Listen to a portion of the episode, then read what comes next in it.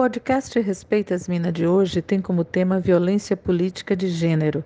Para conversar com a gente, convidamos a jornalista baiana Adriana Jacó, doutora em Cultura e Sociedade e pesquisadora do Centro de Estudos Multidisciplinares em Cultura da Universidade Federal da Bahia.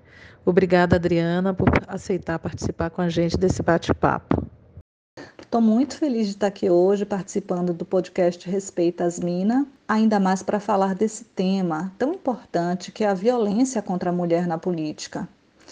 É um tema que ele é, ainda é pouco estudado, ele é pouco debatido, apesar de estar presente em quase todas as democracias, em praticamente todos os países. E para ser resolvido, a gente precisa nomear, a gente precisa reconhecer essa questão para sermos capazes de encontrar soluções para ela. A violência contra a mulher na política, ela é muito danosa e ela tem um impacto poderoso, porque esses ataques, eles não são direcionados apenas para uma mulher.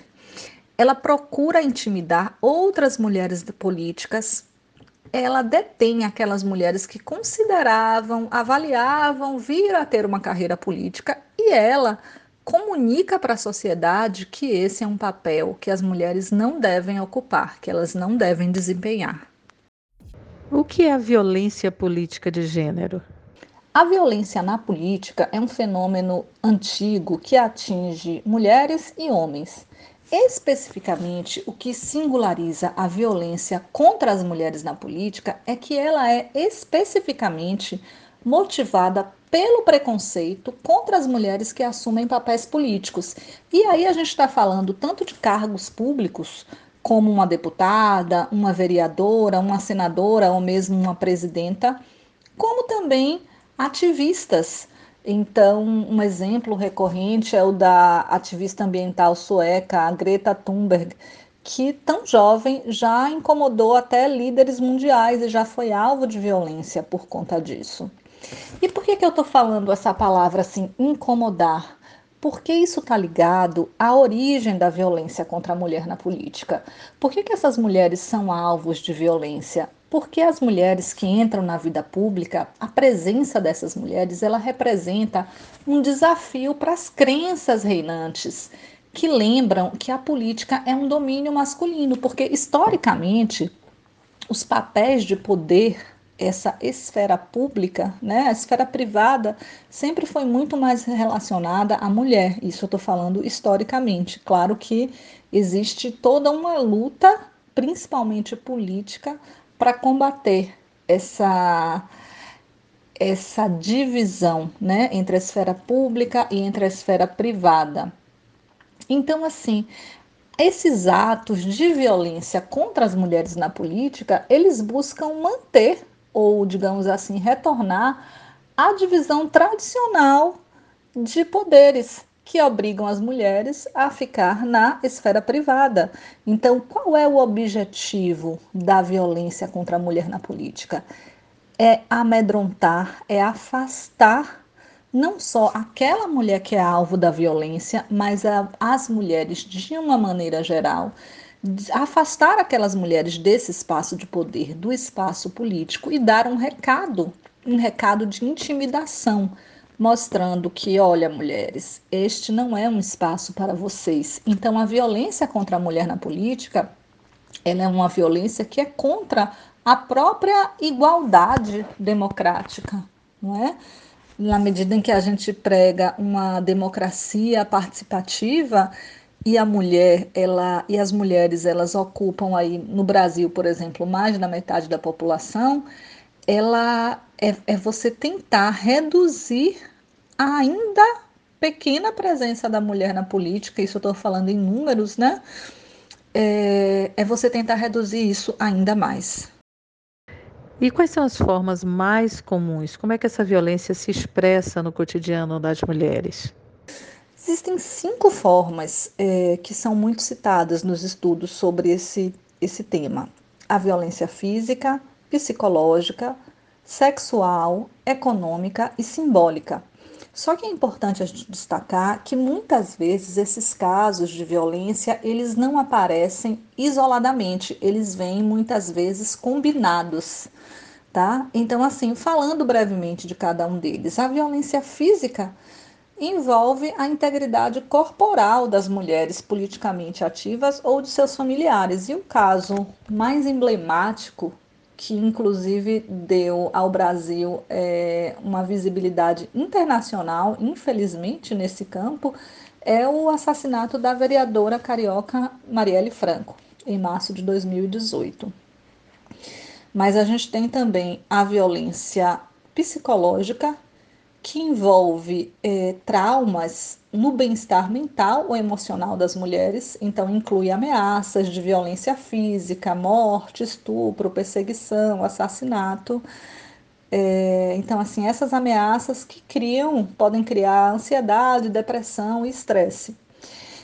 Existe também a violência sexual, que impõe aí, que envolve atos sexuais ou tentativas de atos sexuais, incluindo comentários ou avanços sexuais indesejados. É, existem casos, inclusive, de, por exemplo, na Índia, é, uma menina de 14 anos, em 2016, foi sequestrada e estuprada como vingança por sua mãe ter vencido eleições locais na Índia. Então, são casos assim é, graves. A violência também econômica porque aí a violência econômica já envolve a tentativa de coerção através do controle sobre o acesso das mulheres a recursos econômicos na política. Então, toda a parte que dificulta o acesso das mulheres a, a recursos econômicos. Um dos exemplos mais emblemáticos é, aconteceu na Bolívia com a vereadora Juana Quispe. Ela auxiliava mulheres políticas bolivianas a prestar queixas contra assédio sexual é, logo que ela foi eleita, ela foi pressionada a renunciar pelo prefeito e, e mesmo por seus partidários. Como ela não cedeu, eles proibiram que ela entrasse nas sessões e suspenderam é, o salário dela por meses. Quando ela conseguiu é, voltar, ela foi assassinada. Então, a morte de, da Rona Quispe, ela envolve é, uma série de modalidades de violência contra a mulher na política e ela foi também decisiva para que a Bolívia se tornasse, em 2012, o primeiro país da América Latina a aprovar uma lei contra o assédio e violência política contra as mulheres. Então, a Bolívia é um país que ele foi precursor nessa questão. E por último, e não menos importante, a violência simbólica que ela é, opera no nível das representações, então ela tenta anular e prejudicar a imagem das mulheres em cargos políticos. Ela busca deslegitimar as mulheres usando, sobretudo, os estereótipos. Estereótipos é, muitas vezes não só machistas, mas misóginos, que, que tentam mostrar que a, que a mulher ela não tem habilidade para a política, tentam mostrar a mulher como incompetente, como desequilibrada, como histérica. E um caso que foi emblemático no Brasil e que também deu uma visibilidade negativa para o Brasil foi o processo de impeachment contra a presidenta Dilma Rousseff. Né? É, então, assim, essas são as principais formas. E como é que essa violência ela se expressa no cotidiano das mulheres? De muitas maneiras, principalmente com o que se chama de microagressões, que são pequenas frases, pequenas agressões no dia a dia. É, que muitas vezes as mulheres não estão nem cientes disso, mas são comportamentos que buscam ali deslegitimar, mostrar que aquele lugar não é um lugar que buscam constranger, que aquele lugar, às vezes até com uma piada, não é um lugar apropriado para as mulheres. Quais os impactos para a democracia quando se criam barreiras para impedir a participação efetiva das mulheres na política?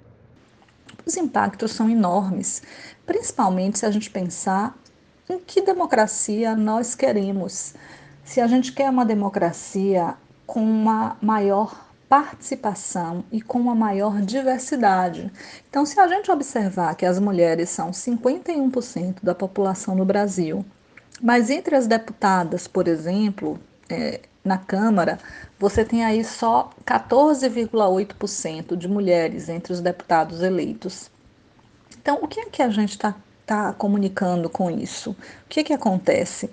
Só menos de 15% das mulheres estão fazendo leis, estão legislando é, a nossa vida, leis que impactam na vida de todos. Então, o que você tem é uma vida em sociedade que não reflete a sua população, a diversidade da sua população. E isso empobrece o debate democrático, empobrece é, a igualdade, empobrece até mesmo a, a, a possibilidade de olhares plurais que uma democracia com uma diversidade maior traria e certamente traria muito mais benefícios, uma sociedade mais equilibrada e mais justa.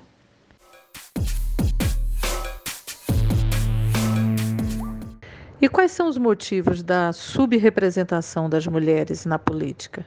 São muitos os motivos e são motivos que vêm de longa data.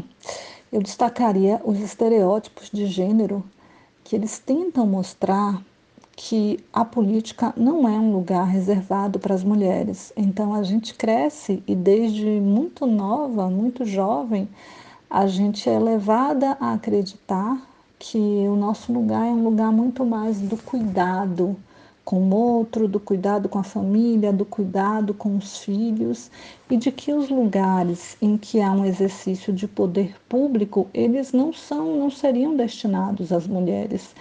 Então, é, existe até mesmo uma certa intimidação para ocupar esses lugares. É, e a gente não vê muitos exemplos, só muito mais recentemente é que a gente tem visto exemplo de outras mulheres na política. E isso é importante para que a gente se mire nesses exemplos e que veja assim: bom, então se aquela mulher está ali, eu também posso estar. Então tem um machismo aí que ele é estrutural e é uma questão cultural muito forte, passada por gerações, e aí eu estou falando de várias culturas, eu não estou falando e de vários países, então não, é uma questão que é muito ampla. É, existe também a resistência dos partidos políticos que querem manter o poder nas mãos de quem sempre esteve, ou seja, os homens e, em sua grande maioria, os homens brancos. Apesar de a gente ter cotas no Brasil, é, para ter uma maior é, quantidade, no caso 30% de candidatas é, em cada partido, a distribuição dos recursos ela é desigual e a gente sabe que uma candidatura para ela ser bem sucedida, a questão financeira ela é muito importante. Tem uma questão também até mesmo de tempo, devido à divisão do trabalho, né, é, as mulheres acabam tendo pouco tempo, muitas vezes, para se dedicar a uma candidatura, já que as mulheres estão muito mais sobrecarregadas e ainda mais no, nesse momento de pandemia, com as atividades domésticas e com o cuidado com os filhos e com os idosos também. E tem o próprio assédio, a violência política contra a mulher que diminui a vontade, diminui o estímulo das mulheres de estarem presentes na política, porque elas ainda pagam um preço muito alto para estar nesse espaço. Então, é preciso coragem para uma mulher querer estar presente na política. Não é de hoje que se tenta impedir a participação das mulheres na cena política, não só brasileira, como mundial. A história está aí com vários casos de assassinatos de mulheres, tanto no Brasil como em outros países. Em 2018, tivemos o assassinato da vereadora carioca Marielle Franco. Você concorda que os avanços conquistados, como as cotas eleitorais, têm gerado uma reação ainda mais conservadora para intimidar as mulheres?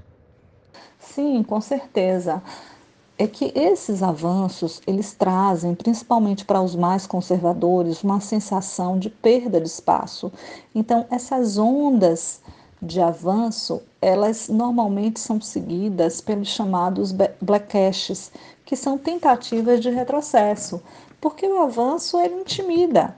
E ele representa não apenas uma transformação social, mas a perda do poder que historicamente está nas mãos de grupos favorecidos, principalmente nas mãos dos homens.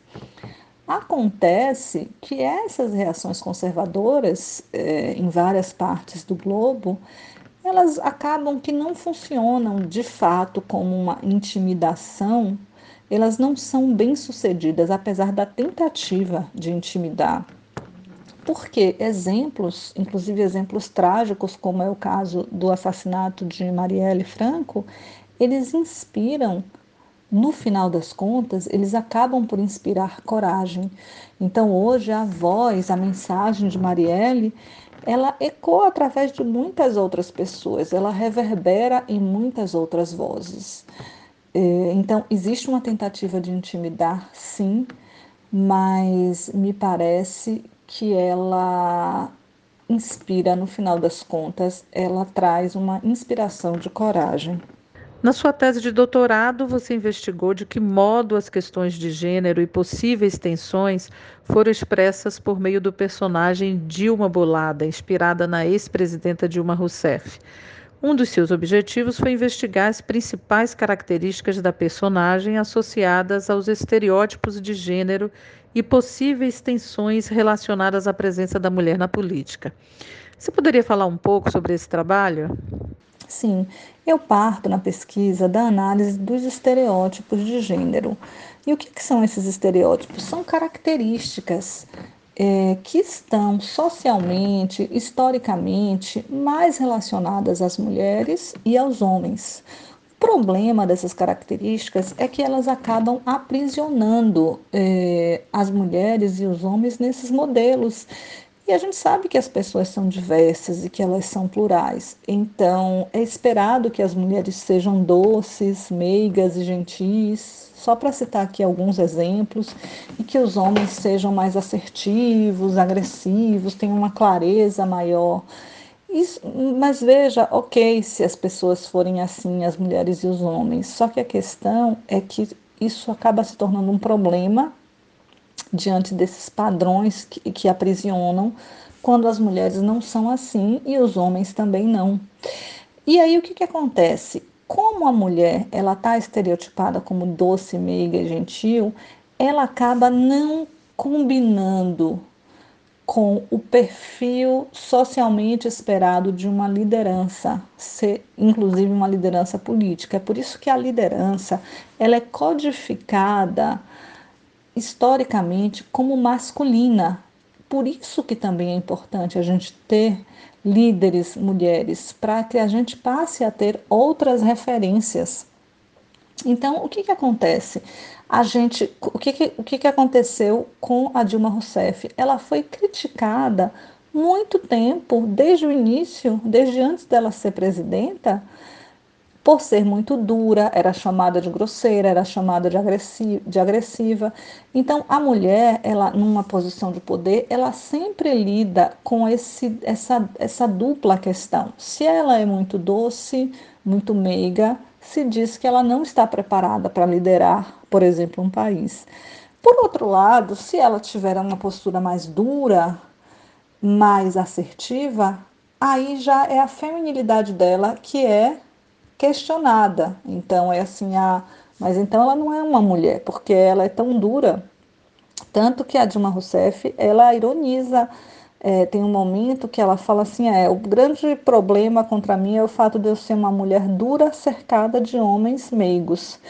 Ela, inclusive, era ridicularizada quando tentava ser engraçada, e no período do processo de impeachment, aqueles nove meses entre dezembro de 2015 e agosto de 2016, ela foi retratada, inclusive pela mídia e nas redes sociais, como uma mulher desequilibrada e sem condições de governar o país, como uma mulher à beira de um ataque de nervos, é, portanto, uma mulher fora de lugar, né, que é, é a grande consideração da mulher na política.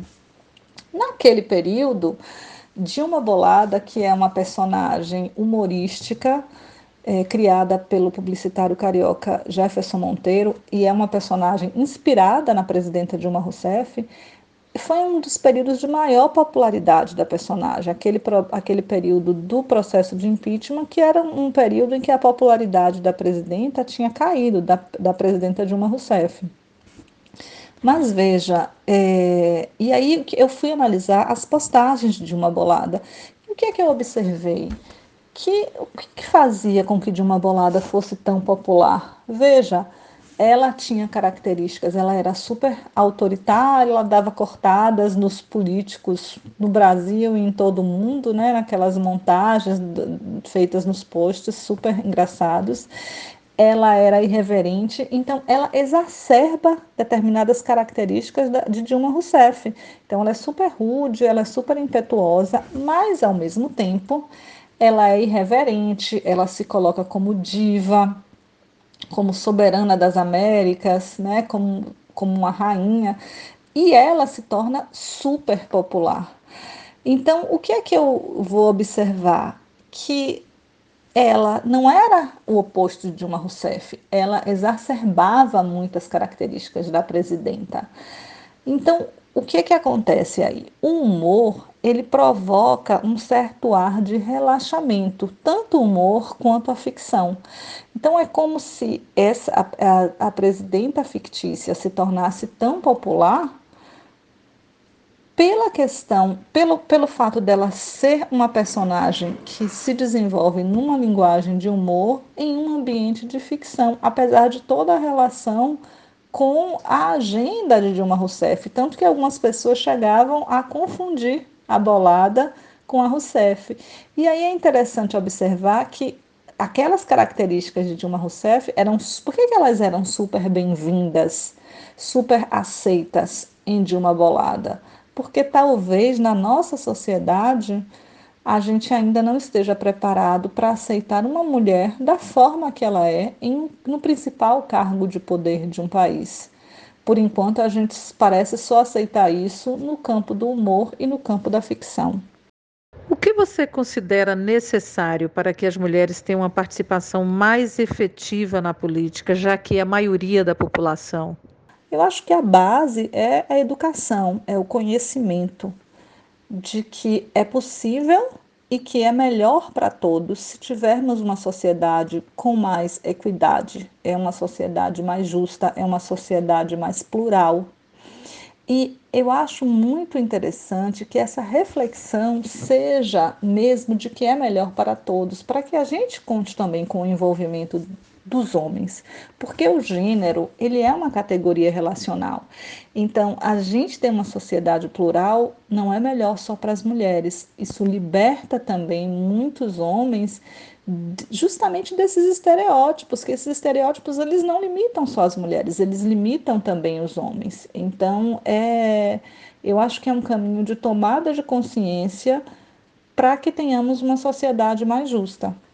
Esse conhecimento é importante que ele também seja regulamentado através de leis, é, tanto leis nos países quanto leis de organismos internacionais. No caso específico da nossa temática de hoje, que é a violência contra a mulher na política, a gente tem países que já têm algumas leis, como eu falei aqui, a Bolívia foi o primeiro país a ter uma lei específica sobre isso, mas a gente tem também leis de organismos internacionais, como a Organização dos Estados Americanos, que tem a lei modelo interamericana para prevenir, sancionar e erradicar a violência contra as mulheres na vida política.